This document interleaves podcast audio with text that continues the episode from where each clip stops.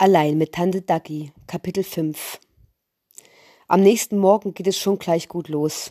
Als er früh herunterkommt, sieht er Tante Daggy draußen im Garten.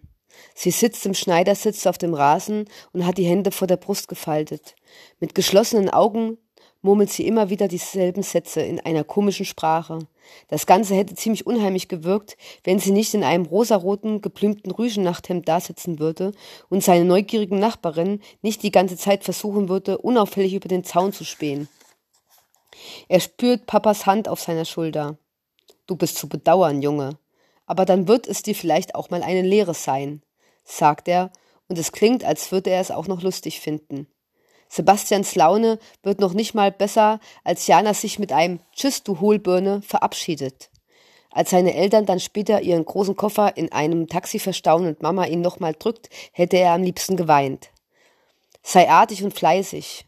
Hilf Tante Dacke im Haushalt und lerne, flüstert sie mit trauriger Stimme und drückt ihn noch etwas fester.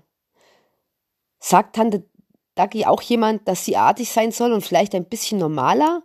Flüstert er seiner Mama zu, aber sie reagiert nicht drauf. Dann stehen er und Tante Dagi da, winken dem Taxi hinterher, und als es um die Ecke ist, dreht sie sich zu ihm um. Sie lächelt.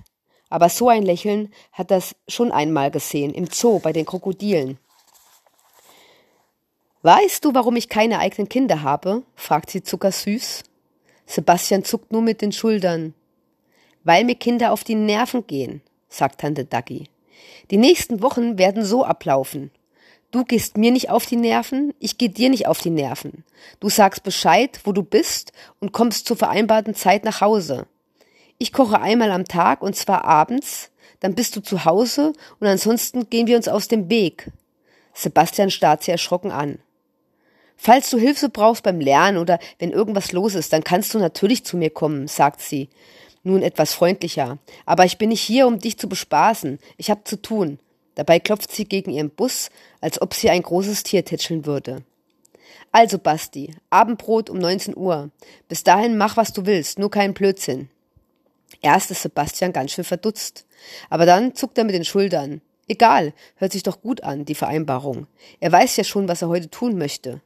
Er geht in die Küche, holt sich eine Packung Butterkekse, klemmt die vorsichtig auf seinen Gepäckträger in der Garage und schwingt sich dann aufs Fahrrad. Er muss ja zu Lale fahren. In ihrem wilden Garten steht ja noch sein Rucksack. Er radelt los. Im Park sind schon wieder jede Menge Leute unterwegs, Jogger und Leute mit Hunden. Ein Hund hätte Sebastian noch lieber als eine Katze, aber für Mama kommt so etwas nicht in Frage. Am Ende bin ich die dann, die sich allein um eure Tiere kümmern muss, schimpft sie immer, und damit ist dann die Diskussion beendet. In der Gartenanlage ist Radfahren verboten. Deswegen steigt Sebastian ab und schiebt, als ein Opa fröhlich pfeifend an ihm vorbeifährt. Er will sich auch gerade wieder aufs Fahrrad schwingen, als eine kratzige Stimme Radfahren verboten ruft. Eine Oma mit einer riesigen Brille guckt über den Gartenzaun, aber stammelt Sebastian und zeigt empört mit dem Finger hinter dem radelnden Opa her. Die alte Frau lächelt schelmisch. Der ist alt genug, der weiß, was er tut und rast niemanden um. Ich habe auch noch niemanden umgerast, motzt Sebastian und schiebt sein Fahrrad wütend in Richtung wilder Garten. Das Gartentürchen steht auf. Sebastian schiebt sein Fahrrad durch und stellt es an einen der Bäume. Er geht den bunten Weg entlang und Dahl hüpft ihm entgegen. Sie grinst so breit, dass sie fast ein wenig wahnsinnig aussieht. Sie ballt die Fäuste, reißt sie in die Luft und ruft ganz laut mit einer unheimlichen Stimme, erster Ferientag, alle sind weg. Ich bin so froh, dass ich einpullern könnte.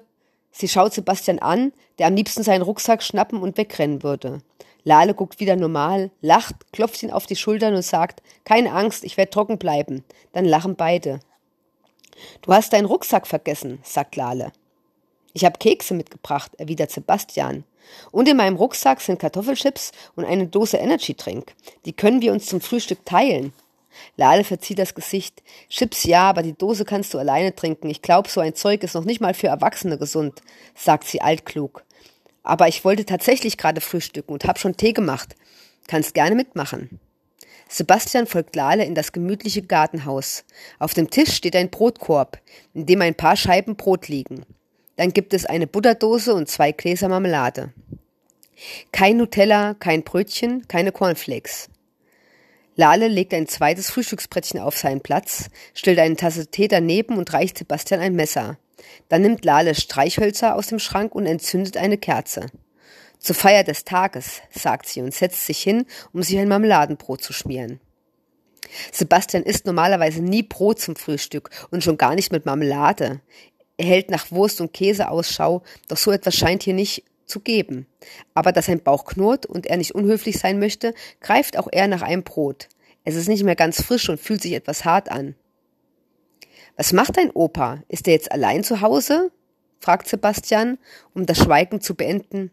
Der, seufzte Lale, der wird heute wieder bei seiner neuen Freundin sein. Was? fragt Sebastian.